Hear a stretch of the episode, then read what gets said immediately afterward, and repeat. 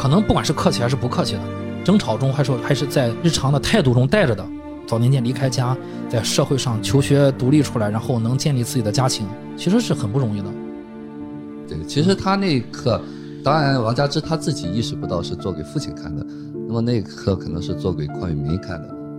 拿伤害自己来去报复，或者是是惩罚自己喜欢的人，或者是说是对自己有情谊的人。因为只有在这样的环境下面，他才能扮演自己的主角。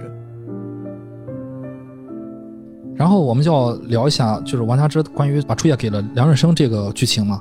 在我看啊，就是梁润生这个人就是胆小猥琐。大家有没有想过，就是王家之献出初夜，不管就是别人怎么外在的条件，不管别人怎么给你说，最后是你自己拿了决定啊，你这么决，你可以拒绝，拒绝的啊。我们先不说别人怎么说，我们把别人怎么说的放到后面聊。我们先聊为什么王佳芝会把自己的初夜献给了自己，在书里面他最不喜欢梁润生了。他觉得梁润生又瘦小又懦弱，然后又猥琐，他不喜欢梁润生。然后如此不喜欢的一个人，你为什么把初夜还要给他呢？你为什么要给这个人呢？明明你有喜欢的人，啊，你也可以跟他表示一下，或者怎么样的。但是最后我们看到他的行为就是反映他的内心。大家是怎么看待他的这个行为呢？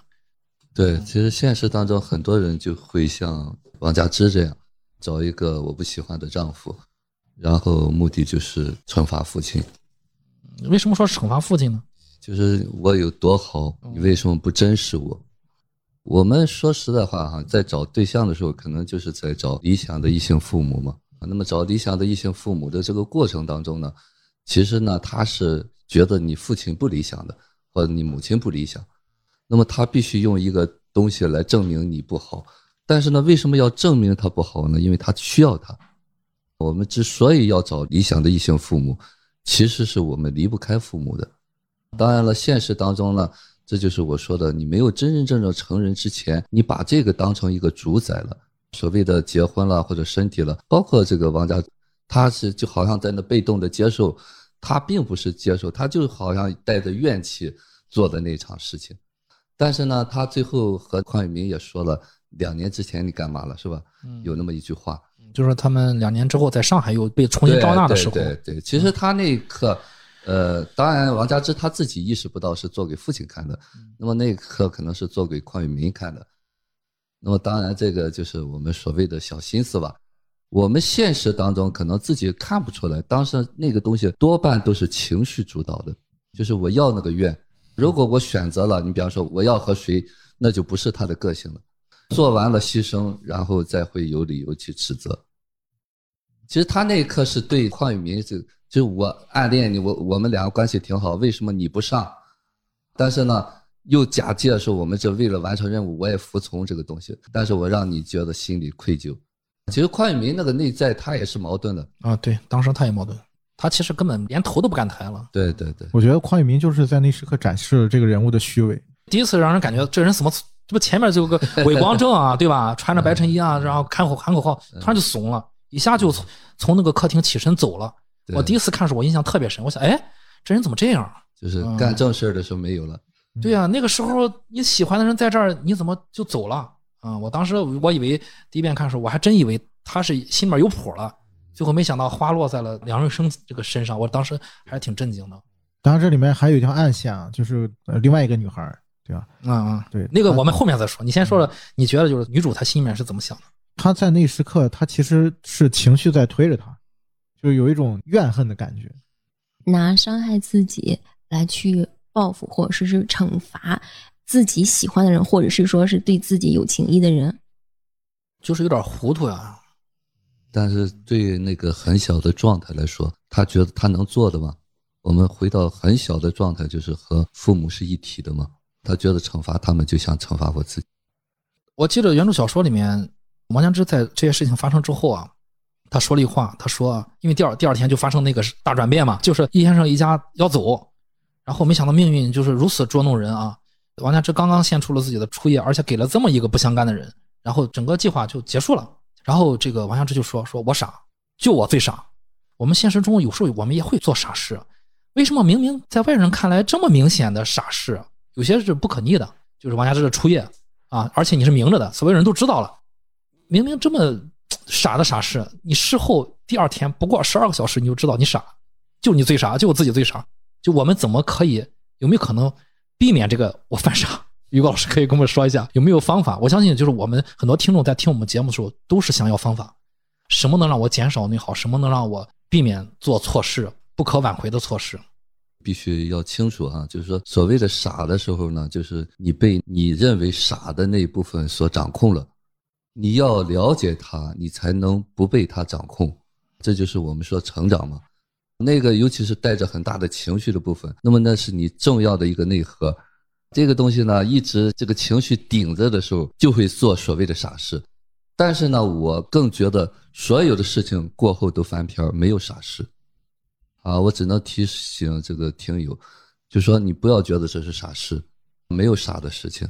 我好像有点理解了，就是你后悔，其实你你这个事情结束之后，你的后悔也是你情绪的需要。对而你你如果你后悔的时候，你就更不清醒，对对更看不清楚自己的状态。对，你不接纳他，那部分更会控制你。啊，这就是我说成长。当你允许你有那部分的时候，你就不是他了。就是你说你傻的时候呢，你下次还会更傻。当然，我觉得还有另外一个点啊，嗯，就是我觉得那个时刻其实那不是王家芝，是麦太太。麦太，嗯，对，其实这里面王家之一有一个身份啊，就是麦太，对，他在扮演的这个人。他就是入戏了。就这个戏太是我的合理化我的理由了需要了哎，是我的合理化理由了。对对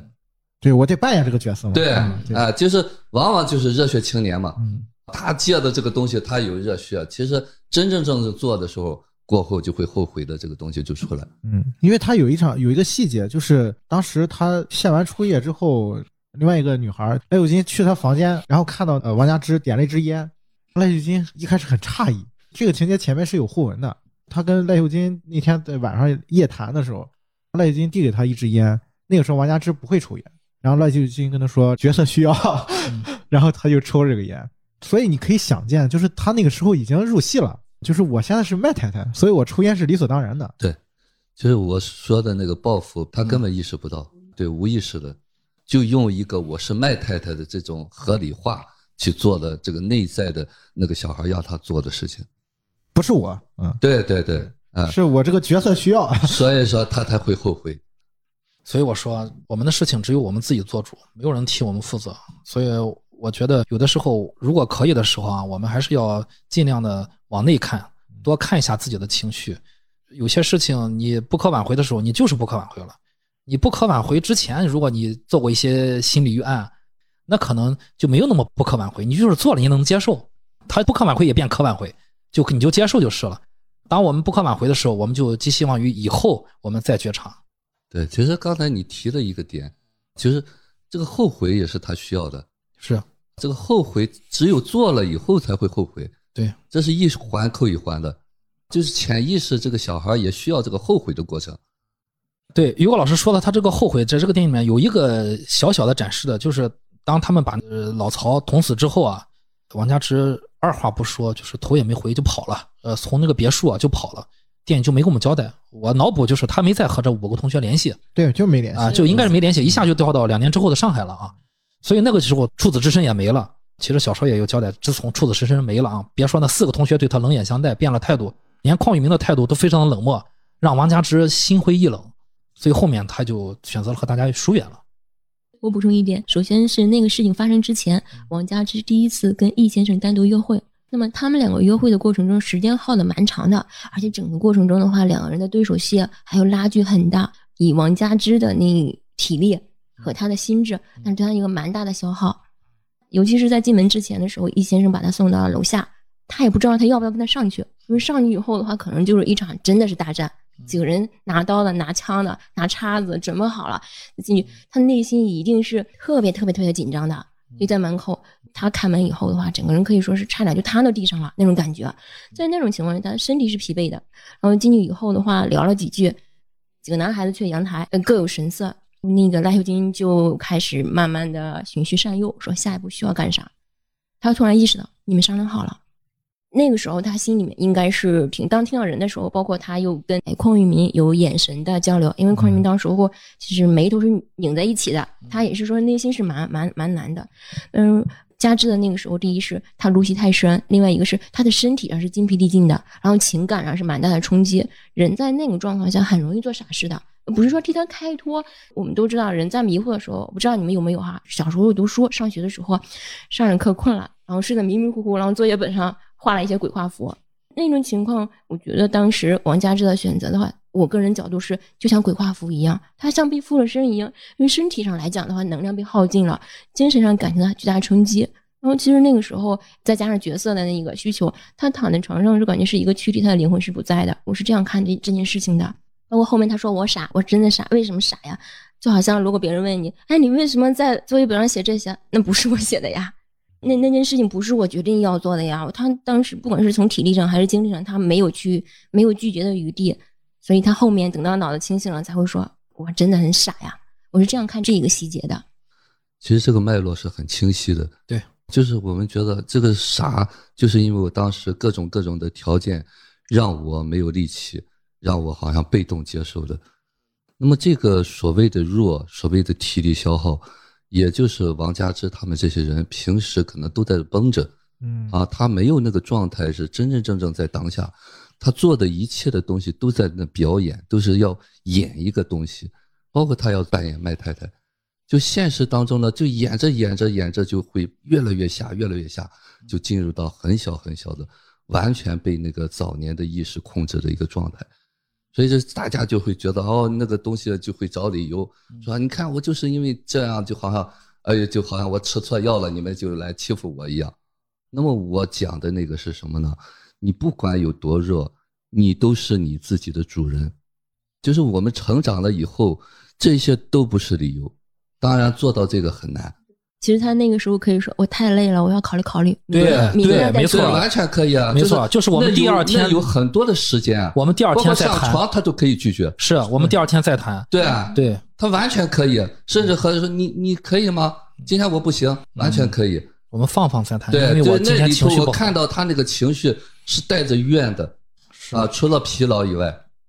你的行为你只能自己负责。如果客观条件并不是很好，你的主观身体条件也不好。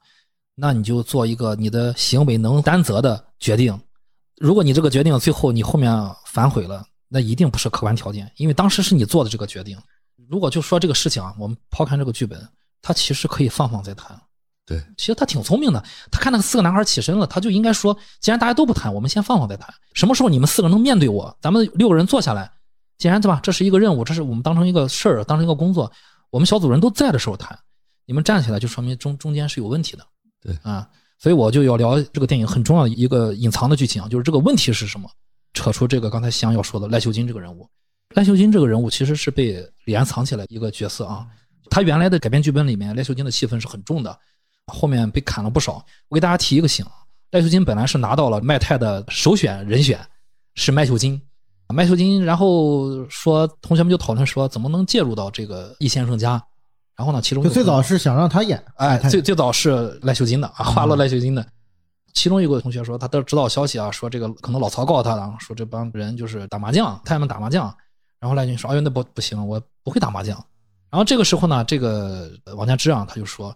他说我小的时候啊，就是我母亲在世的时候，天天和就身边这一群太太们打麻将。”我也懂这个上海话，我也看他们打麻将，我有时有时候我还上去凑个手打麻将。包括他姑妈不也是吗？对对对，他就在这个氛围下，而且他也啊，他他舅妈，而且他也知道太太们打麻将隐藏在里面的那些人情世故，他都明白。这一下这一句话说出来了，男孩们直接把他推到女主了，推到这个卖太的地位了。赖星星当时就吃了一鳖，然后赖星星变成什么了吗？这个电影里面就展现了。导演给我们看了，其实导演也是拍一半藏一半。导演给我们看到就是那个谁，好像是欧阳说的吧？这是买点家具，赖汉金给我们扮演个佣人，好像是说过这么一句话。其实我们可以看到赖汉金在岭南的时候啊，在岭大的时候，赖秀金是卷发的，哦，她是卷发的，她是女主，哎，对，她是卷发。戏剧设计一直在扮女主的。然后我们可以看到，到了别墅之后的剧情，这个影片给我们展现赖秀金已经成了一个短发直发，其实他当时已经是要做佣人了。导演给我们展现了赖秀君身上很多隐藏的戏份，让我们自己去发现啊。别墅之前他们到底发生了什么？这就是李安让给让我们脑补的。但是我们看到是最后赖秀金颁布的这条消息，告诉了这个王家之，而王家之正正好好那个时候就处于就我们所谓的他需要一个这样的时刻，他就答应了。你们是怎么看待赖秀金这个人物，以及赖秀金和邝明和王强之他们三个人之间的关系的？我觉得这个是非常有意思的。这也是就是最后，其实整个这个电影下来，你看到最后到了矿坑，赖秀金还是在那哭哭啼啼，他已经进入到革命党了，对吧？你已经做了你想做的，到了矿坑还是一把。当然，大家说那是因为他用过刑，他哭他疼啊，呃，对对。但是那个邝永明我也没看他的哭啊，对吧？但是赖秀金还是在那哭哭啼啼的，最后一下就掉下去了。你们怎么看赖秀金这个人物？我夕阳可以先聊一下。因为我其实想起了一个词叫主角游戏，包括你去回想，就是说王佳芝她第一次登台其实是一个意外，因为王佳芝之前没有参与过话剧社，他是就是跟这个赖秀金在走廊上遇见这个邝玉民，邝玉民本来是就是只是叫这个赖赖秀金去，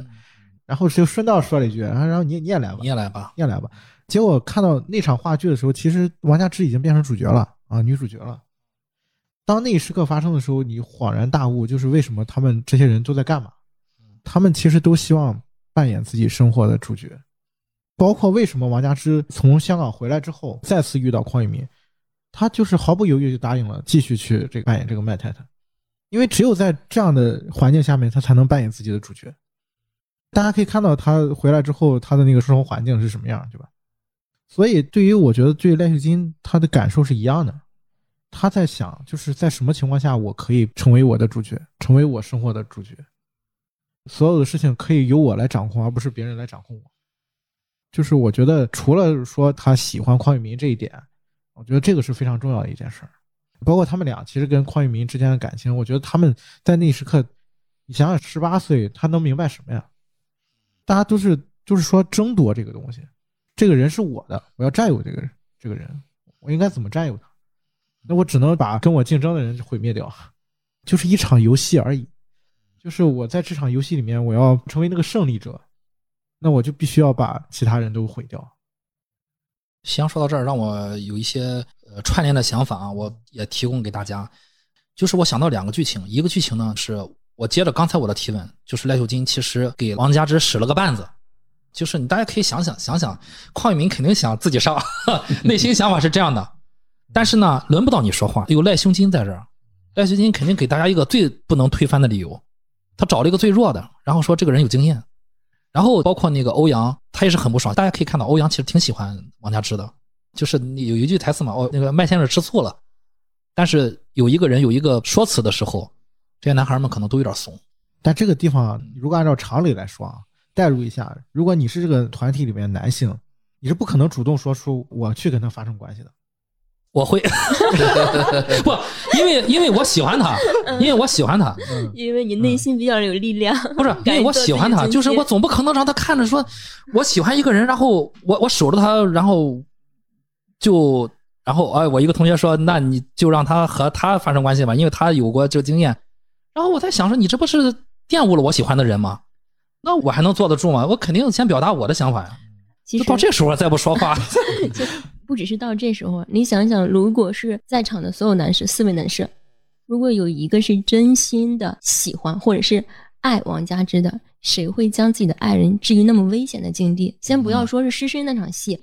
这师生好歹还是自己同学，之间还能够他俩什么喜结良缘呀、百年好合，还有未来呢。你把他送入虎口的话，是是随时都可以失命呀。是，其实这个事情这种特殊情况发生的开始就已经不正常了，这个引到成一块就不开始就不正常了，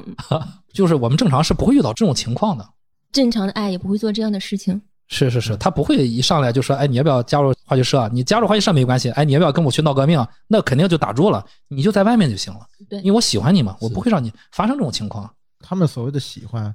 那就真的就是喜欢而已。哎我还没说完啊，就是我补充两点。第一点就是，你看我脑补的啊，给这个王佳芝使了一个绊子。其实呢，这这不是第一次展现了。就刚才田七说抽烟这个事儿，来你你来来，呃王家，你抽一口烟。我们搞文艺的，就是这都是会要用上的啊，嗯就是我们都是有来来灵感或者怎么样，要要演戏要用上的。学一项技能，哎，对对，抽完之后他干了什么呢？对不对？你那也是跟你我想讲的。对你，他抽完了，接着把烟拿了，哎，这是王佳芝抽的烟，你们谁要？他守着邝玉民说这种话，这个人的心思，他他到底在想什么？他将他的对手置于一个危险的境地，一个争夺的目标就是一个危险的境地。对，就是我要争夺这个我这个这个部分的主角。大家可以看到，他说完这个话之后，我们看到的是梁润生抢走了烟，但是其实烟是捏在赖秀金的手里面。我说句实话，他可以选择把烟给谁，有人抢他可以躲。赖秀金决定了这个烟，他给了梁润生，他一直在推梁润生，他一直在邝裕民前推梁润生和王佳芝，所以我就说这个人不简单，就不简单在这儿。而这个导演从来没有放过赖秀金这个人物，当然他也很讨厌这导演给我藏了很多故事，剪掉了很多人的戏，尤其是剪掉了就是从女主降格到女仆的这么明显的一个人物戏。再就是我的另外一个感受，就是导演重复了两个剧情，重复了两次同一个剧情，就是王佳芝走到话剧社的舞台。然后呢，他在那看那个舞台的布景，突然二楼那五个同学叫王佳芝，你上来呀！这个电影里面反复出现了两次，我以前看就注意到过这个剧情。我这次再看的时候，我的感受啊，就为什么他后面还要重复这个剧情？就王佳芝最后要就义了嘛，他好像又回忆起这个剧情，就当时说说他那五个同学说王佳芝你上来呀！我是在想，这里面所有的人，包括赖秀金，都需要王佳芝去给他打配合。当然了，就是对于赖秀金来说，王佳芝是半路杀出来的，因为他是被匡宇民主动拉到小组里面来。但是你拉进来之后，我觉得赖秀金就变成了让王佳芝你上来呀，上来之后我就把你干掉，因为那个完美的父亲是我的。王佳芝其实相当于一个打配合的木偶，所以王佳芝才是最傻的那个，他没看清楚大家在利用他，包括那个赖秀金也在利用他。所有的赖秀金对他做的一切都是让王佳芝给他打配合的，包括最后就是玷污了他。我就是给大家提供这么两个思考的方向啊，一个就是抽烟的细节，一个就是你上来，你上来，导演给我们展现两次，上来是大家需要他，需要他真的是为了刺杀的那个目的吗？我觉得不是，是为了那个引刀成一块的里面那些内在的内因。于果老师可以聊一下怎么看待赖秀金这个人？呃，其实你们刚才说的这个东西都比较清晰了，但是呢，我要说一点，就是可能我们现实当中呢，经常有这些，比方闺蜜之间，就我们青岛话叫使坏。使坏的人，就是颠地别人的人。其实这一部分，他也完全是处在那个小的状态里面的，就好像有个竞争关系吧。哎，对，就小孩就是说忠诚嘛，我是那个最受欢迎的。其实我想知道哈，就是这个原著当中，王家之啊，就刚才你说了是是邝宇明临时叫他去的，嗯，那么他为什么去呢？或许他会对邝宇明有好感，所以说他入伙呢。更多的是无意识进去的，呃，王家之更多是对对，所以说呢，就像我们一帮小伙伴突然来一个新人，这个最危险的事让他干一样，所以他才会傻。但是王家之最后呢，他知道了他要做什么，所以后来才会有一段转化嘛。这个转化就是说他跳出来了，那么那些人可能在那个矿井跟前还在里面，自我意识觉醒的过程。对对对，呃，王家之是吃一堑长一智了吧？刚才大家都在讲是说啊，导演嗯很隐晦埋了线很多的话，呃，剧本没有拍出来。其实我倒是觉得这个线其实很清晰的，是是因为在首先从开始他们在卡车上的时候，从广东然后去香港的时候，在路上赖秀金就是一个很外放的人，对他来讲，我觉得他很开心啊，他觉得好像去旅游一样，他没有觉得是去逃难，而且是王家之一直属于那种是小白兔一样，看起来是很单纯，人畜无害。因为在两闺蜜里面会有一个是。扮主，一个是扮副嘛，他觉得他是主。第一是他年纪比他高，是因为价值讲过他才大一，那么说就代表他们肯定不只是大一，是年龄比他大。另外是在原来的戏剧社的时候，是赖秀金一直是演主角的。他说演演绎不生的吧，我可以是完全是倒背如流台词，就说明什么？他一直在演女主角呀。后来的话，包括他仆人的装束，虽然没有讲为什么讨论变成那样子，你可想而知，原来演演主角的，后来去演了配角，这种肯定有变化的。然后包括她对于邝裕民的好感，从最开始的时候，她就已经对她的闺蜜宣示主权了。她有明示，然后我也不想让她去，怎样这些事其实很明显了。我喜欢她嘛，咱俩是好闺蜜。我告诉你，我喜欢她，然后你又去追她，什么意思呀？就这样子的话，有个先来后到呀，或者是说背叛闺蜜情呀，这里面她是有站在道德的制高点上的。另外一点是，咱们在电车上说，在电车二层的时候，她的眼睛是跟着邝玉明的，发现邝玉明喜欢。他坐过去了，对对，坐过去喜欢他以后，然后大家呢又很喜欢的时候，呃，包括你刚才讲到的，呃，克里斯刚讲那个细节，那个抽烟的时候，其实赖秀金的话，他是一个，确实是内心里面的话是蛮成熟、蛮阴暗的。他的成熟也体现在他说讲邝裕民做导演，他是这种导演的话，什么都是他说了算。其实，如果真的是导演的话，如果这场戏由赖秀金来导演，一定是演出效果比邝裕民做导演要好很多。抛开其他来讲的话，他比邝裕民更成熟。对对对。他们坐公交车的时候，他当那个赖秀金看到邝裕民坐过去跟王阳之搭话的时候，赖秀金脸上已经写着不满了啊、那个时候，其实导演给我们展现的很明显了，大家只要抓住那个，就好解释赖秀金为什么跟他说是梁润生，对吧？也也不能说藏得很深啊，这个其实比较明显。对，接着往下啊就是来到了王家之第二次参与暗杀行动啊，我也是有一个疑问，刚才香也是点了一下啊，大家是怎么看待他第二次参加暗杀行动的？按说呢，第一次暗杀失败了，他看到大家动手杀老曹之后啊，再加上电影没有展现，小说里面提到了，就是他感受到这五个人都对他改变了嘛，搞得他自己也很尴尬，他觉得大家冷漠无情嘛，事情又没有进展之后，大家竟然是这样一个态度，我傻就我最傻。结果哎，两年之后，当邝裕民又出现，把他要要征召的时候，他又答应了。你们是怎么看的？说一个人说两年之前你走开了，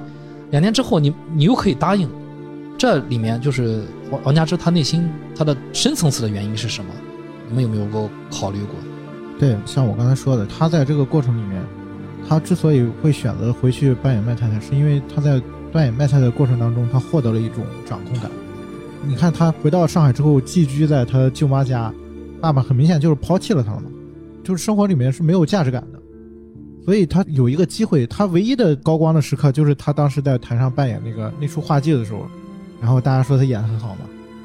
所以对他来说，扮演一个角色，似乎是他能够成为自己生活的主人的一种方式。回到上海之后，邝裕民又找上了他，他自然会有一个感觉自己有一个未完成的事件，对吧？对啊，那这个事件对我来说，似乎可以让我变得更好，似乎可以让我掌握我自己的人生。夕阳也说到我的一些感受，就是所谓的未完成事件吧。两年之前，大家都有冷眼相待，对我冷漠无情啊，都因为我的退业拿走之后，第二天发生了这种事情，接而后面发生了这种残忍的去屠杀老曹这个事情，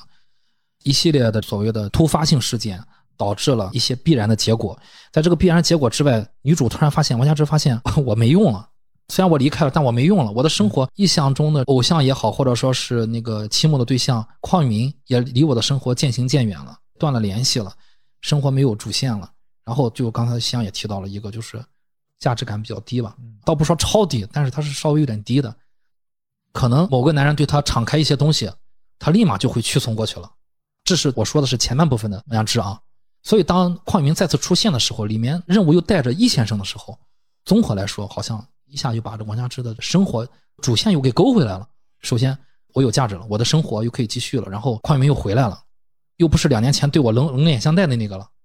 然后，同学们对我的态度呢，我也可以知道了。立马他就回到这个团体里面去了。这是我的一个想法。因为他有一有一个点啊，我觉得是非常重要的，就是我刚才一直在反复强调说，唐维的演技很棒的一场戏，就是他最后接那个麦太太那那个电话的时候，你去看他的那个表演啊。我相信那场戏，反正我看到就是一个女孩被唤醒了，就是她爸爸离开的那个那种感觉。她拼命在抓那个东西，就是在抓啊，抓住救命稻草。对，就是你去看，他一直在说：“哎，我去送你们啊，我去干嘛？”你联想一下那个剧情，就是他他爸爸给他写信，然后包括他一上来就是王家之就说他爸爸带着他弟弟先走了，说有机会会来接他，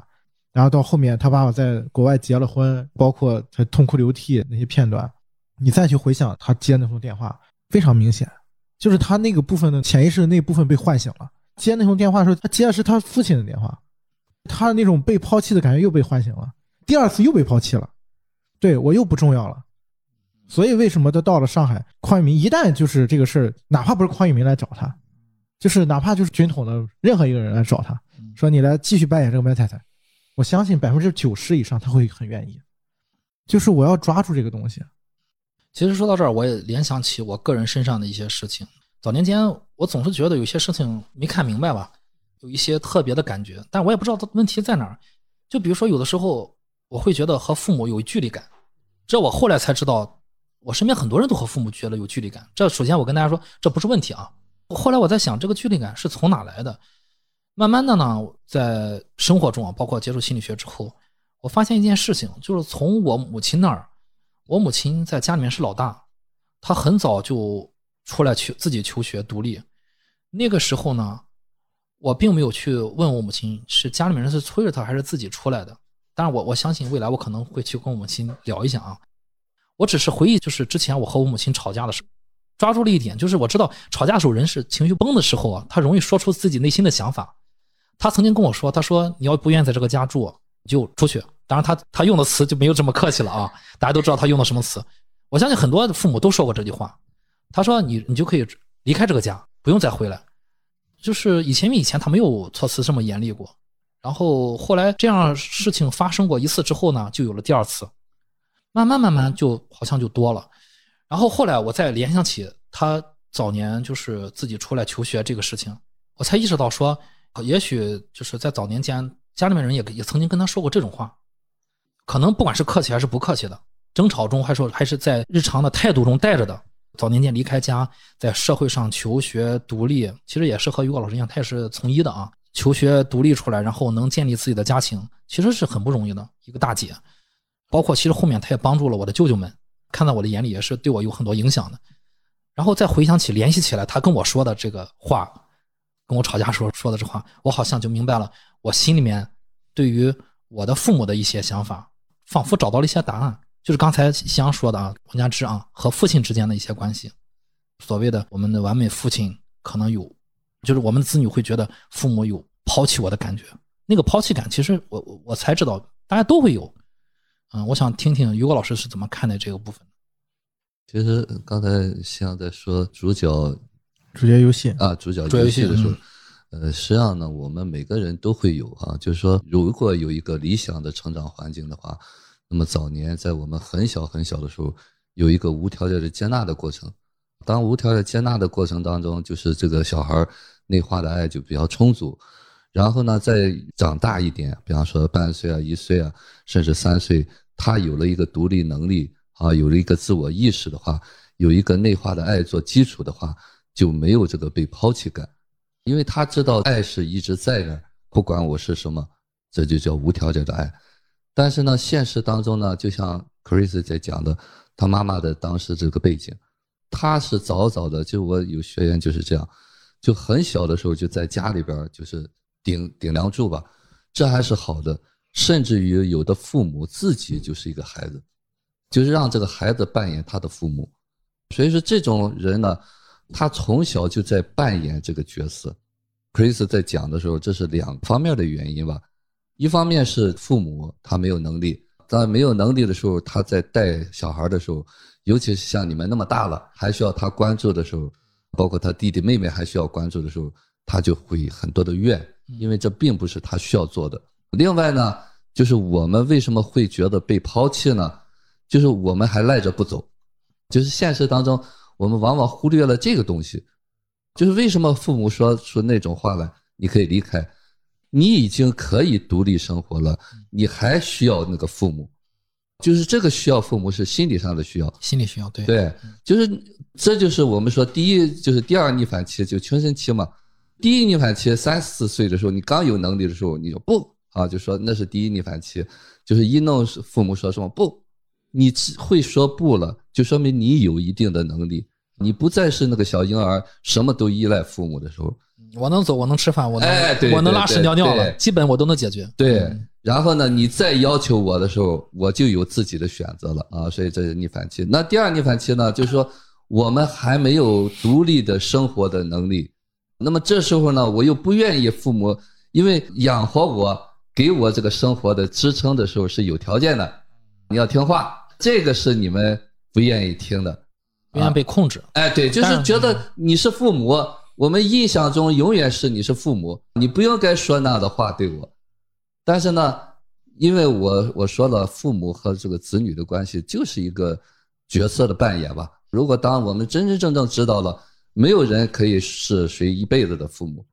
那么那个父母就是在你没有能力的时候，他扮演的一个照照顾你、养育你的角色。那么，但是我们这个东西是分不清楚的，是啊，我们就觉得老了他也是父母，所以我也要在那撒娇。那么那个父母他也是在那演嘛，就像王家之一样，演到一定程度了，他就为什么要演？他不是说都那么饱满的、积极的那个主动的，就像那个主角意识游戏一样。他那个东西一旦不需要那个我要证明我是第一位的时候，那这就成负担了。当然，这个王家之这个东西为什么回去呢？我们都需要一个被重视，我们总是希望。我是受重视的，你才会关注我，都源于这个东西。从那个婴儿期，二十四小时盯着你，你不管干什么东西，你都是个宝，我都要照顾你的时候，但慢慢慢慢，哎呦，你开始干别的事情，你不理我了，甚至还在威胁我，啊，那个是我们不愿意去面对的。只是说，你是不是能够想明白？你比方说，你父母说你给我离开，那你想明白了，那这就是赖在人家的吗？对，就想不明白的时候吧，我就觉得，呃，事后呢，我就觉得这就是他说个气话。对下次他还这么说，我还觉得他是，就是我还会和他吵，吵完我还觉得他是说了个气话，就是这么个循环了。嗯，其实说加之第二次说为什么还会参与行动，我是这样看的。嗯首先，第一是第一场景，他早上去领救济粮，领完救济粮之后，然后回家路上的时候有饿死的人、冻死的人在路边，然后被一些社会人在清理嘛。对当时的红十字会啊当时，对在清理。然后他回家以后的话，放粮食，然后跟他舅妈以及牌友们简单沟通，然后拿了书去读书。然后后面是他没有听到，但是他很敏感，他能感觉到的，他在这个新的寄养家庭里面，或者说在在这个寄养他是不受真正的关爱和在意的。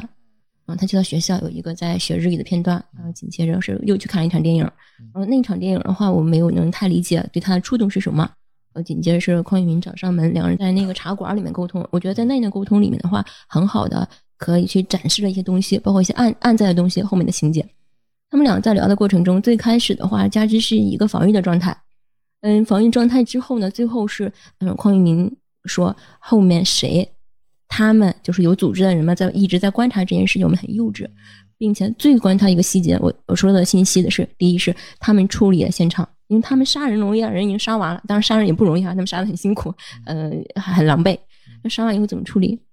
是老吴和老吴的人的话，替他们善后，然后接纳了他们。他们杀了人的话，杀人犯嘛，所以是偷渡回大陆，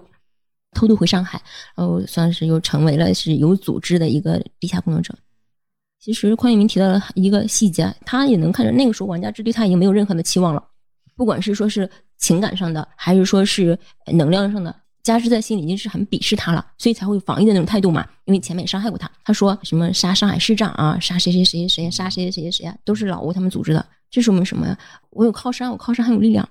这之后，王家之说了一句话，是他动了心思的，我觉得是一个关键点。他说：“我感觉我这两年失去的越来越多，因为这是讲心里话嘛，敞开心扉了。”然后后面就没有再讲。其实我感觉应该是他们两个谈了交换条件的。好，我帮你做这件事情。然后呢，事情结束以后的话，我们去英国。第一可能是旧情复燃，或者是看一点希望呀，咱俩一块去英国去找我爸。你们的人帮我送去，我替你们杀人，完成这个任务。所以自始至终的话，王家之并不是一个把自己带入到什么地下组织者呀，或者是特务或者身份，只是也是像演戏一样，我配合你们演一场戏，演完戏以后呢，我完成角色以后的话，然后你们呢要达成我的目的。这是在后期他跟老吴在在见面的时候拿那封信交给老吴，而且是说了不止一次，然后事情结束以后送他去英国。这是我觉得他为什么会去参与第二次行动的原因。至于是说，呃，其他的，嗯，刚才各位讲到的话，我也认同。但是我刚才没有讲到这一点，所以我想去补充一下。王家之在跟匡玉民在茶馆的时候还讲了一个细节，说我即使忍受学日语，我也要坚持读书。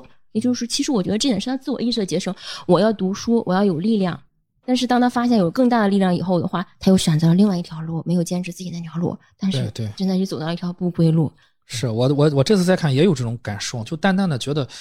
他还是有点就是那种萌发那种状态，想靠自己，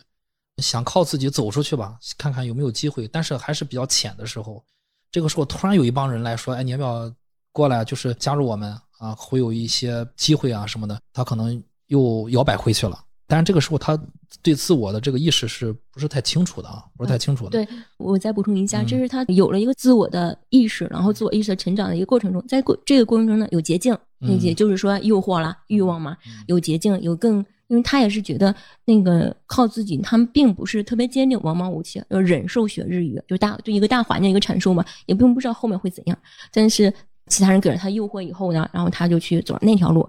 这就是他不坚定善变的地方。走那条路时，他又不坚定。其实他开始的时候，他为什么能坚定？包括哎，老吴给他要的时候啊，他是说向死而生，我就是又赌一把，一旦我赢了之后，我就可以去英国。在在这个过程中，当他发现他对易先生变了以后，因为他前面一直是找各种机会，知道各种机会的话是要去杀易先生嘛。后来他的心又变了，他心变成什么样呢？他他跟匡明讲，他说我感他不只是要往我身体里钻，他要往我心里钻。就是往心里钻的意向，就是改变了他的心智。他的心智是杀完人我拿完钱，我达了我的条件，我去英国，咱们就是一拍两散结束了。可是，在易先生的各种攻势，或者是他自己心里动摇的过程中，他又变了。他可以说是是自己并不坚定，然后一变再变。外界一有其他的力量加入的时候，他就开始变动了。而这个导演也给我们王家之之外的一个上帝视角，让我们知道，只有王家之不知道 老吴跟他说的去英国这种事儿，其实就是过眼云烟啊。参与这种特务工作，随时都有可能送命的，你不知道什么时候你才能完成这个任务。也许任务之后还三年又三年，老吴根本没有那封信，接着就烧了嘛。虽然就是邝裕民觉得有有 有一些你怎么数着我就烧，但是老吴并没有避讳邝裕民，为什么呢？我这次再看，我想邝裕民已经知道了这份工作的本质是什么，他知道了老吴这个人的本质是什么。其实从本质上来说，老吴和叶先生没什么太大区别，是这么说吧？啊，是的，啊而他们本身也是同学，对对他们也是从各方势力之间游走嘛，游来游去。对，就那个时候，我这次再看，就真的是王家之就你傻，就你不知道，人邝一鸣都知道了，都已经看清楚这个工作的本质是什么了。因为老吴对他没有没有隐藏，对吧？刚前脚刚说完送送啊、送去英国啊，跟你爸见面，你去里屋换个衣服吧。然后后脚接着把守着邝一鸣就把信烧了，就说明老吴知道邝裕民就是已经上上道了，知道这个工作性质是什么，危机四伏，别说去英国了，能能活过明天就行。啊，一直是如履薄冰的工作。当然了，王家之最后，邝裕民曾经就是强吻过加之啊，加之就说三年前你是可以的，为什么不啊？也显也显示了这个王家之和邝裕民之间的一些情愫的关系啊。这个其实我们之前就这个加之和邝裕民之间关系，我们刚才也聊了不少啊。我们赶紧跳到易先生这段嗯，就是易先生呢，毕竟算是这个电影男主啊，我们一直没有聊易先生。这个加之曾经说过：“我恨你。”我觉得这是所有的女生可能对父亲的那个小我的那个感情嘛，就是他永远就是我恨你，恨的是谁呢？这真的恨的是易先生吗？其实我觉得加之不用恨易先生，他甚至可以对邝裕民说我恨你，他可以对梁润生说我恨你，他恨的就是所有的这个男性的捏合出来的那个，其实他并未必知道真正的邝裕民是什么样和真正的易先生是什么样。如果他早就能看透，他也知道他去不了英国啊。那你们觉得加之和易先生之间的关系是怎么样的？他们俩之间这种爱啊，所谓的爱，我们所谓的情爱部分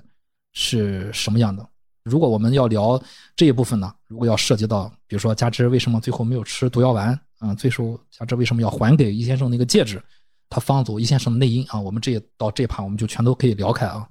首先先补充一下上一个话题啊，嗯就是那个呃，田七不是说他回他舅妈家，然后他走，然后去学习，然后去电影院看电影。看电影啊，他看的是那个《月夜情歌》那是那个片子，嗯那片子其实我觉得是很有意义的，在在那个时刻出现。就是那个电影，它其实讲的是一个家庭跟他的养子养女之间的故事，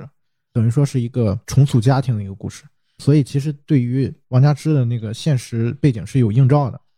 重要的还不是那个电影，而是重要的是他看那个电影是被打断了。对，被什么打断了？是被日本侵略者他在宣传战场的他们的那个新闻对对大东亚共荣圈，对，大东亚共荣圈给打断了，然后再结合他前半段，就是导演去展示他走那个上海的街景，就是包括收尸的人啊，包括排队去卖粮啊。其实，在一个大的背景下面，他的人物的命运是不受掌握的，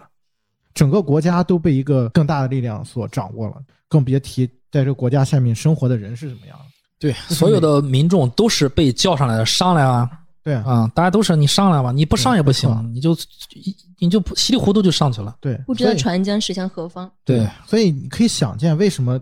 加之看那个电影，然后被日本侵略者的那段宣传影像给打断了。其实就是从大的命运到个体的命运都是不受掌握的。是就是在那时刻，其实对于王家之来说，他明白自己的他自己的命运是不受掌控的。他生活在这样一个就是一个缥缈的一个时代，他想要当自己的主角的机会是少之又少的。所以他为什么这些东西都会到最后那一刻的时候，他见到这个邝玉民，宽民啊不，管邝玉民跟跟他说什么，我相信他都会答应。他都会答应。对，只有在那个时刻，他能够展示说，我能够掌握一一部分自己的命运，就是我能为自己做一些选择，这是我我想补充的一个点啊。所以我说李安是没有闲笔的。然后说到这个话题，我觉得李先生呢？对这个其实是这个片子最核心、最核心的东西。是的，首先，王家之跟易先生之间的关系是非常明确的，就是易先生对王家之来说是一个父亲的投射，这个应该没什么意义，因为在就是王家之跟易先生他们两个人之间的互动当中，其实有四场戏是非常重要的。就是三段床戏，床戏，嗯然后再加上他们最后在一个居酒屋里面，呃王家之给易先生唱了一首歌《天涯歌女呃天涯歌女》嗯就是这四场戏连在一起，其实是构构建了这个王家之跟易先生关系的一个变化，包括王家之这个人物他的一个成长的脉络。第一场床戏的时候，王家之是完全被征服的一个形象，是被暴力执法，对，是被嗯。剥夺剥夺了人性的，是他是完全在那场戏里面，易先生就是一个野兽，就是一个禽兽，对，甚至易先生说了说了一句，我他第一句台词说的就是有这么难吗？我这次再看，就是真的是这个台词写得好，就好像是你违背道德有这么难吗？啊，就是对于女孩来说，如果那她把她投射成她潜意识把那个对方投射父亲的话，那确实很难，真的她，所以她当时问他有这么难吗？真的是这个台词写得好，第二场戏的时候，其实呃，刚才呃 Chris 也提到了，这个王佳芝也在说“我恨你”，对吧？我恨你，啊、其实，在那个时刻是王佳芝自我意识觉醒的一个，就是一个标志。他其实是逐渐在想要掌握自己的命运。对，第三场床戏就更加明显了。咱提这个，不管是从姿势上来说啊，还是从这个剧的这个就是那个情节的细节上来说，他最后看枪对，包括他呃望向那把枪，包括他用枕头捂住了这个这个易先生的脸，他其实，在那时刻想要杀死这个人的念头是非常强烈的。他为什么没有去杀死他？联想到最后那场戏，就是给易先生唱那首歌的时候，那场戏里面，王佳芝的表现就更像是一个小女孩了，啊，就非常非常的明显。再回头我们再看这个易先生这个这个角色，我觉得有一个细节啊，非常非常的好玩。王佳芝跟易先生第一次出来吃饭的时候，然后在那个饭桌上，这个易先生就说：“我在这儿很放松，是很很不寻常的一件事儿啊，就是我平时接触的都是什么大人物。”他那个台词里面全是全是隐喻，就他说每天他们谈的都是什么国家大事，但是我从他们眼睛里面看到全是恐惧。恐惧，对对，然后王家之问：“那你呢？”易先生回答了一句很重要的话：“只要你留心，所有的细节里面都藏着东西。”然后导演给了一个主观的镜头，就是易先生看向王家之的一个镜头。那个时候，王家之在喝那个红酒，有一个细节，王家之把唇印留在了红酒杯上。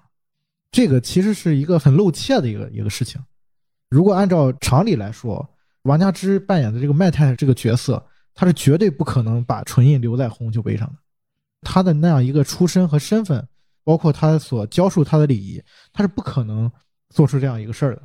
其实导演应该是比较有意识的去留留了那个镜头对啊，因为包括他在后面珠宝店外面对面那个对，咖啡店我想说的，留的唇印嘛，咖啡馆他要杀了个，那个他也导演也给了一个就是咖啡杯的瞄向咖啡杯的一个特写啊，凯司令咖啡，对嗯嗯，然后他在那个咖啡杯上也留下了唇印。当时要杀易先生了已经，所以其实从这个两个情节的对照来说，其实你可以看出王家之在这一段时间，在这个角色里面的，就麦太的这个角色里面的，他是对等的，他是想要扮演这样一个角色，但又他又扮演的很蹩脚。从那一时刻开始，就是他喝红酒那一时刻开始，易先生就已经知道他是谁了。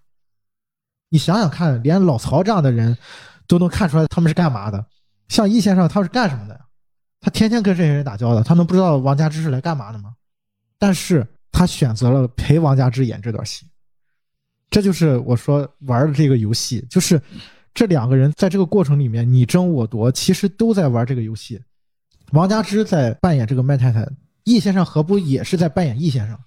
这也就是为什么演到最后的时候，王家之演的我不想演了，我不想玩这个游戏了。然后易先生说这个戒指不是我的，这道理就在这儿。所以其实从这个过程来讲，我为什么说到最后一步的时候，是王家之比易先生更高一个级别，我更抢先一步，就是因为他最后没吃那个毒药。如果他吃了那个毒药，证明他还是麦太太，因为只有麦太太才会喝才会吃那个毒药。他扮演的是麦太太那个间谍，他就要吃那个毒药。但是在那时刻，他是王家之，他不需要吃那个毒药，所以到最后那一时刻，他也不需要去杀这个易先生。因为那不是他要杀的人，他也知道这个父亲杀不杀也无所谓了，其实，所以他才会说出“快走吧，啊，你走吧，不我不需要你了，你走吧”，就是这么一个道理。我觉得这个是我在看这个电影的时候，我觉得非常非常有趣的一个点吧，也是这个电影我觉得是比较闪光的一个部分。包括 Chris 刚才分享说，他前后去对照王家之在台下，然后台上人喊他，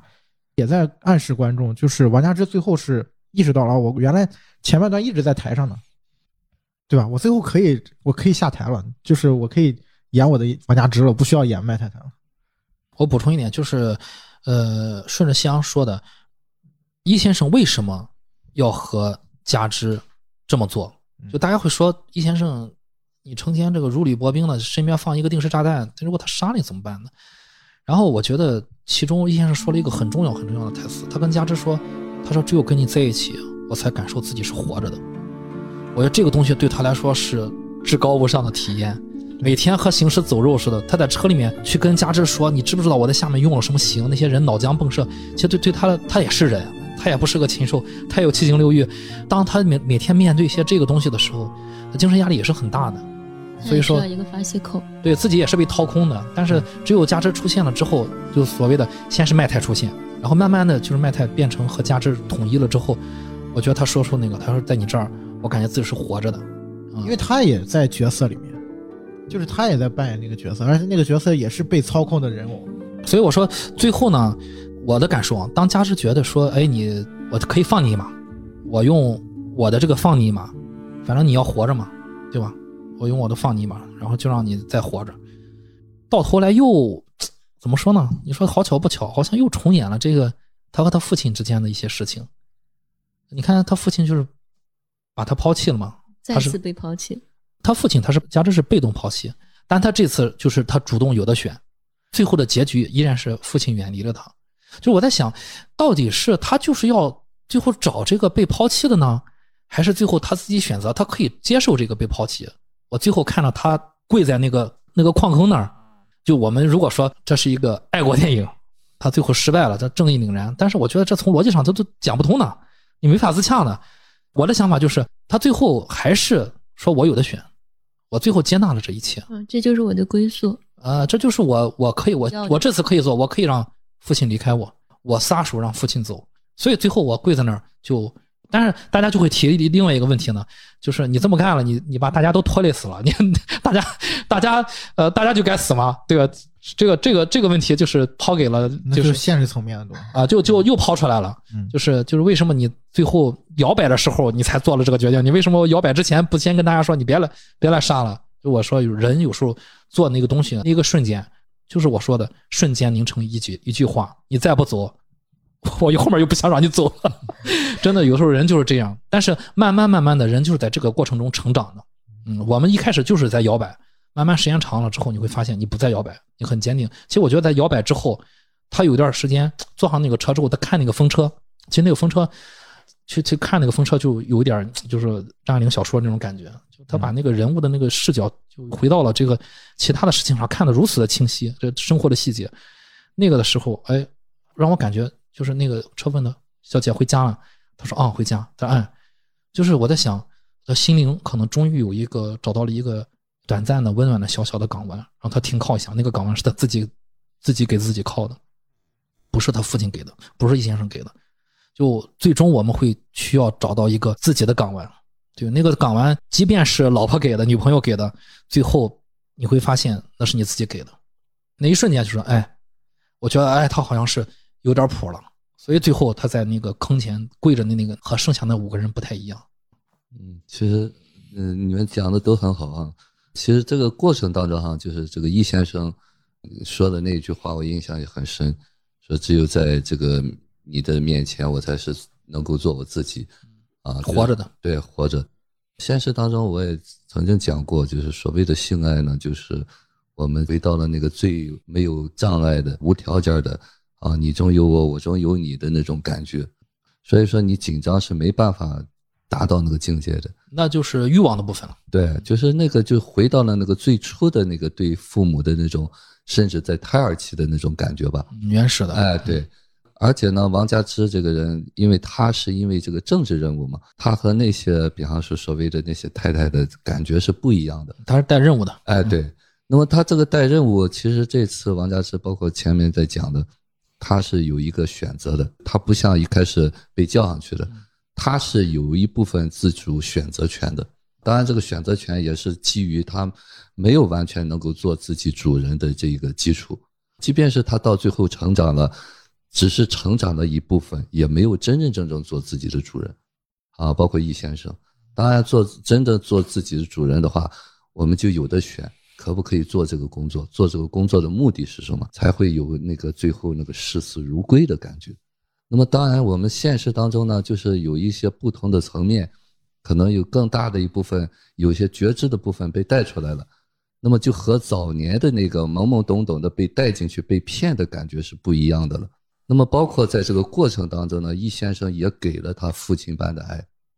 就是那个鸽子蛋，那个易先生那一刻是真的，包括在喝酒的，在那个日本那个餐馆那一段，嗯，易先生是掏心窝的跟他讲的。易先生第一次就是抹泪了，对，那个那个梁朝伟演的真的好，对对啊，就是他说那个情郎啊唱那儿之后，易先生直接潸然泪下，然后低着头抹泪，哇！我想，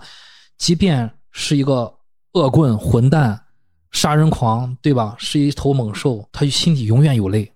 如果他有泪。他就还有一点点人性，对，所以说王家之那一刻的时候，他那个恨已经没有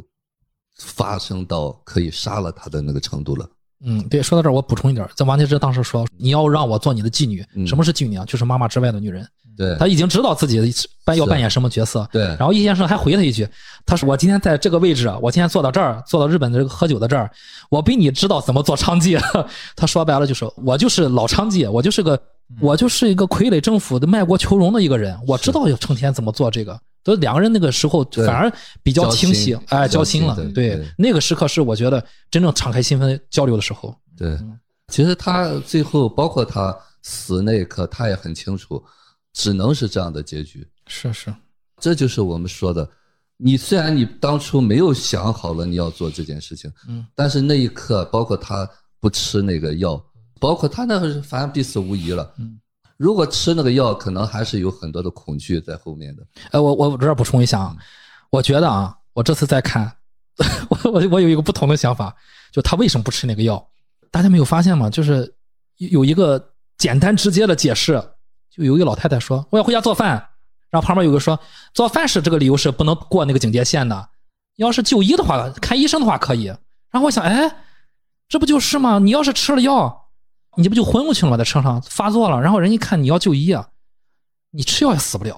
他要带你去就医啊，你死的更痛苦，还不知道一枪解决算了，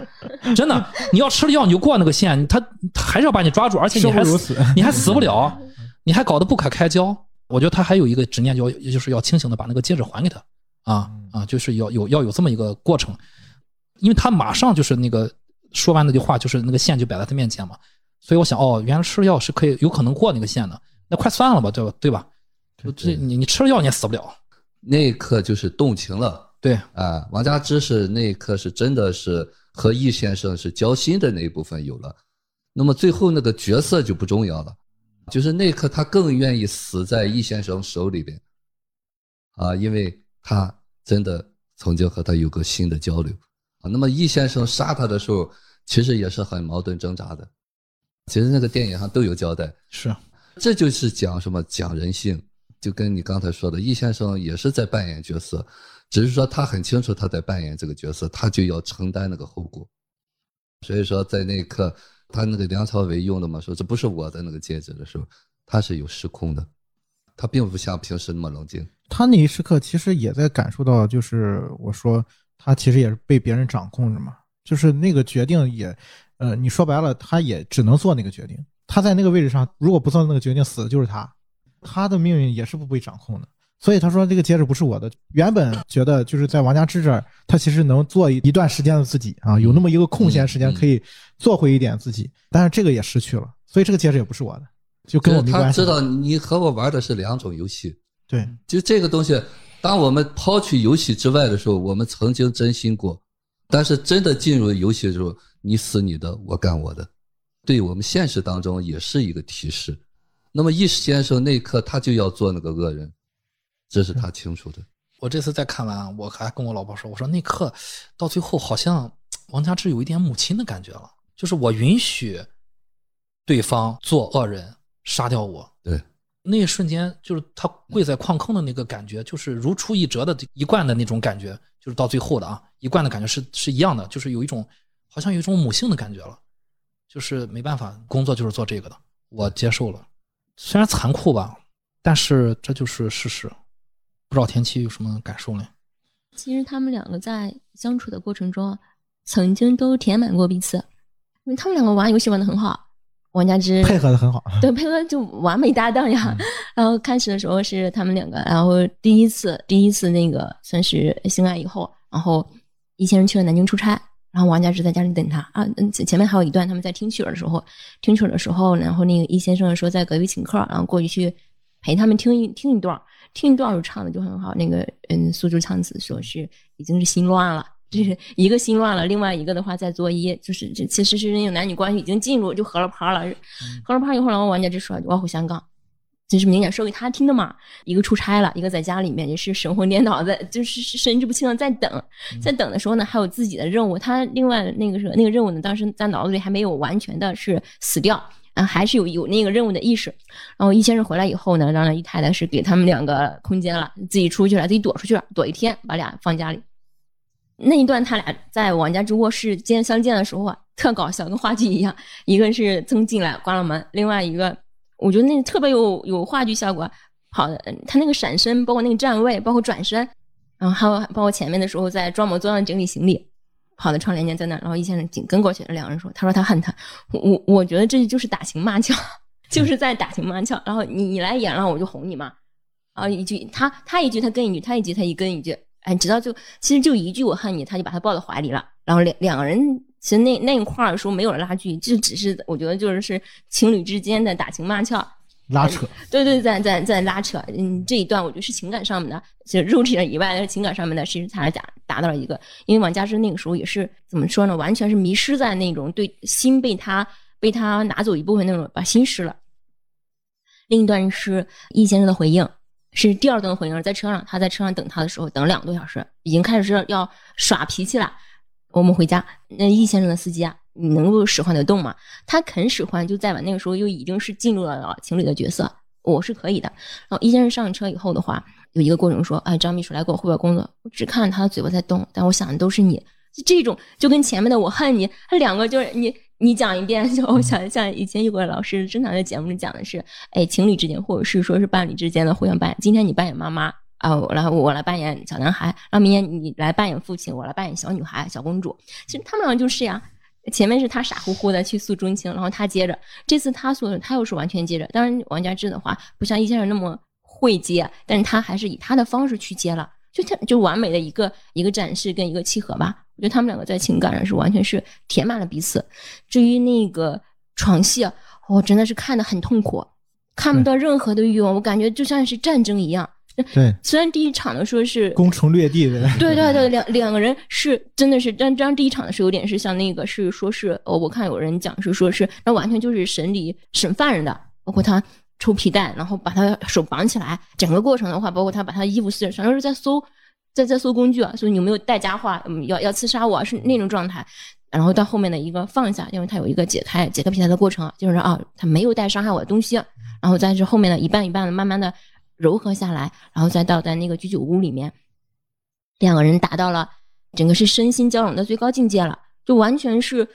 很很坦然很放松了，说是我和狼一条心，是词儿就是这样唱的，其实他们俩也达到了两个人是一条心的那种状态了。最后到后面说，刚刚克里斯就讲到，讲说汤唯有了那种母，是哎王佳芝有了那种母性的感觉，就他他的空虚被填满了，他有了力量，所以是选择了那样的路。分享挺好，就是让我再想到，就是三场床戏，第一场就是一个就是一个工作状态的男人找发泄，啊发泄就是人生和工作的压力。另外还有一点就是，刚刚田七也提醒了。易先生他是一个防御很强的人，对，就是他的工作包括他的性格决定了这一切，就是他是很难就是让一个人陌生人进入到他的世界的，可以联想到比如说有很多防御心很强的人去做心理咨询的过程也是一样的啊，就是很带有很强的攻击性的，是是是，他是没有安全感的。第一场床戏就是一个发泄，第二场床戏呢就是没有太多的暴力了，两个人好像稍微有一些契合了。那个时候两个人就是所谓的蜜恋期了。到了第三场床戏的时候，易先生突然觉得，哎，怎么你今天就下手了？你看枪，怎么了？这不是越来越好了吗？其实那一时刻，其实那一时刻他要杀了易先生也就杀了，他不会杀的，怎么可就能？是我就我就说，如果按照这个现实逻辑来讲的话，他是完全有机会干这事儿的。嗯，他不忍心，人就是这样，就是这么奇怪。接着这个王家之就掌握了一个超级的主动，大家也可以看到，当时是王家之是在上面嘛，叶先生在下面，王家之掌据了全部的主动，然后王家之直接给他一个枕头。然后第一个呢，我觉得就是给他一个枕头呢，就是让他你首先呢你专心，你闭上眼睛；第二呢，就是你不是说你害怕黑，你害怕黑，对。如果你能面对你内心的恐惧，去体验那个快感，那那一次绝对是记忆深刻的一次。所以说，让他闭上眼睛，然后呢，再就是我觉得是一个无我的状态，你不需要再看到我王佳芝本人了，你不需要看到我本人，我们两个已经是一体的了。对，所以说啊，对对，你你只需要用心灵去体会，就我们所谓的就是在交合的过程中的神交这种层次。所以说，三场床戏对于这个电影的推动是很明显的。然后，当然导演是把握的也比较精准啊。然后两个演员也奉献了就是这个华语史上的就很特殊的一段戏。呃，其实他们可能也找了光替啊，但我估计这些演员应该不太用光替啊。啊，然后整个电影看下来了之后呢，我觉得大导演拍的这种电影，包括我所谓的就是咱们比较缺少的黑色电影啊，也我觉得以后越多越好，这是我比较喜欢的。然后再就是，呃，李安导演确实是就是华语电影里面的一，就是现在来说就是一面旗帜吧。希望他后面就再接再厉啊，就是不要放下，然后继续创作。毕竟这个你看这些大导演到了年事已高的时候都在继续，其实我觉得《色戒》是，就是有点可惜了。这个片子是一个很好看的电影，就是你两两个半小时，你一点不觉得时间长。看的过程当中，其实你的观影是很愉悦的。是导演他是用了很多这个悬疑片跟谍战的一些手法，观众在这个观影过程当中是就是能够感受到观影的快乐的。但是就是因为所谓的三场床戏，我一直有一个观点，就是这个电影史，这也不是我的观点了啊，是这个这个这个呃理论家电影理论家的观点，就是百分之九十以上的就是所谓的性爱镜头都是没有什么意义的啊，没有叙事的意功能的啊。嗯就是大家为了为了什么拍这个，大家就不明不言而喻了啊。但是就少有的色戒是少有的，我觉得就是这个部分在这个片子里面是非常重要的。还是那句话，就是我们看到的这些电影，他们背后就大家在想，我们刚才说的最初说的麻将戏，他们付出了多少？每一个动作和一个眼神，大家以为是可能现场发挥，其实并不是这样，都是巨大的付出。我觉得这个电影还有另外一层意义吧，它其实是一个很女性的电影，对。就是它，而且它在这个过程里面，你虽然看到王家之最后是失败了，他是被杀掉了，我觉得他最终是获得解脱的那个人，他是就是反抗了这个上千年来的父权的这个人，而且李安是一个很会拍女性的导演，是是是，就是他一直的那个，他得你去看之前的电影，包括《饮食男男女》，他里面都会讲这些东西，所以我觉得从这个角度来讲，这个电影也是非常非常有价值的。华语电影历史上都是非常非常浓墨重彩的一笔。我们有幸看到这么好的电影啊，也或大家是愿意把它叫成艺术电影。我们希望就是在看完电影之后，大家不是说，哎，就就是看了三场床戏，那大家不用看什么未删节版或者看什么删节版，大家只只看删节部分就可以了，不用去看，对吧？对，就直接看删节部分就可以了。对看完整个电影之后，我希望大家慢慢慢慢的有一些体会吧，最终和王家之一样，都会那个小姐回家嘛，哎，知道大家找到心灵的港湾嘛，我觉得那个很重要。其实关于是李安吧，当时有一个采访他了，他有讲，其实如果是那那几段的话，他拍了几段，并且是上映的时候，他就已经做出了一些妥协和让步，因为他要放弃很多观众嘛，嗯因为是十七岁以下是不可以去观看的，包括很多家庭人也有观看。我觉得李安的电影里面，你可以去你回想一下每一个镜头，每一个人，在他出场，他走位的那一个时刻，他就是绝对主角。整体来看，你可能会说主角是王家之，是易先生，是买泰。但是当你在每一个场景的时候，他每一个人都是有当那时那刻的主角的感觉，这是我觉得他特别特别有力量的地方。包括刚才想提到的，这是一部女性戏，因为脚本出自张爱玲嘛，张爱玲是非常非常典型的那种女性视角，嗯，跟女性的那种情感情感出路以及是情感的无出路。李安最大的魅力在于，就是以前我也听到一句话讲，最有魅力的人一定是雌雄同体的，所以他身上很有男性的魅力，有女性的魅力，所以他能够以全视角去看到每一个人的每一面，他能看到才能拍得出来。就我觉得整部电影里面的话，呃，让我感触最深的是这部电影的他能那么那么的优秀或那么多奖，就在于他看到了每一个人，他在恰如其分的，哪怕是一闪而过的镜头里面的话，成为了每一个人，然后很好的展示了每一个人。我觉得这个是让我觉得这部电影还有李安，啊，这次参与这个节目啊，跟重温这个电影，让我感受最深的，怎样去成为一个完整的自己。大家尤其是女性听友啊，其实我觉得男性听友一样，但是我为什么强调女性听友？因因为在电影行业，更多的资源导向了男性导演，这个你再怎么说，它也是这么个事实。男性导演、大导演拍出来的电影，他的资金和人员，他是非常精良的。像这种大导演，呃，愿意拍一个女性视角的电影。我觉得更多的女性一定要去看一下，然后去仔细的去感受。再就是呢，李安确实是一个更懂女人的人。我还记得有一个轶事啊，就是说李安当年就是他接棒了张艾嘉做那个金马的呃执委会的主席，两年届他做四年嘛，一共可以做两届嘛，做了四年，张艾嘉做四年，他做四年，好像是在张艾嘉那那个时候吧，还是在还是胡耀贤那时候，巩俐是和那个。金马奖闹了矛盾嘛？就是巩俐当时是惜败给了陈冲还是谁？我忘记了啊。当时那届的就是竞赛的主席是张艾嘉，然后张艾嘉就说呢，说没有没有，然后就我们怎么怎么怎么投票的？哦，好像当时好像陈冲是竞赛的评审，巩俐的意思说，你看可能是陈冲后不太对付啊，所以说他那个投票投的投的不好，然后他就发了一些言论。直接就是当时引起了一个巨大的引战嘛，就是巩俐就说这个金马奖不公平，但是呢，自从李安接棒了金马奖的执委会主席，也就是说他是当家做主的那个人之后，他竟然又去邀请了巩俐，而巩俐竟然答应了。巩俐之前说我再不来金马奖了，这么不专业，他是明着在微博上发的发的那个工作室的声明，然后巩俐竟然啪啪打自己脸，然后被李安请回来了。我相信这里面除了利益之外，一定有李安。对于女性更那个敏锐、更温柔的那个部分，打动了巩俐，也就是所谓的我说这种导演啊，这种男性导演拍女性电影是比较难得的。即便他拍的是一个男性角度的女性电影，大家可能说，如果让张爱玲来拍这个电影，她肯定拍的最后那个就像那个小说一样，因为大家读小说会觉得最后啊，这个易先生就是个冷血的机器。他说。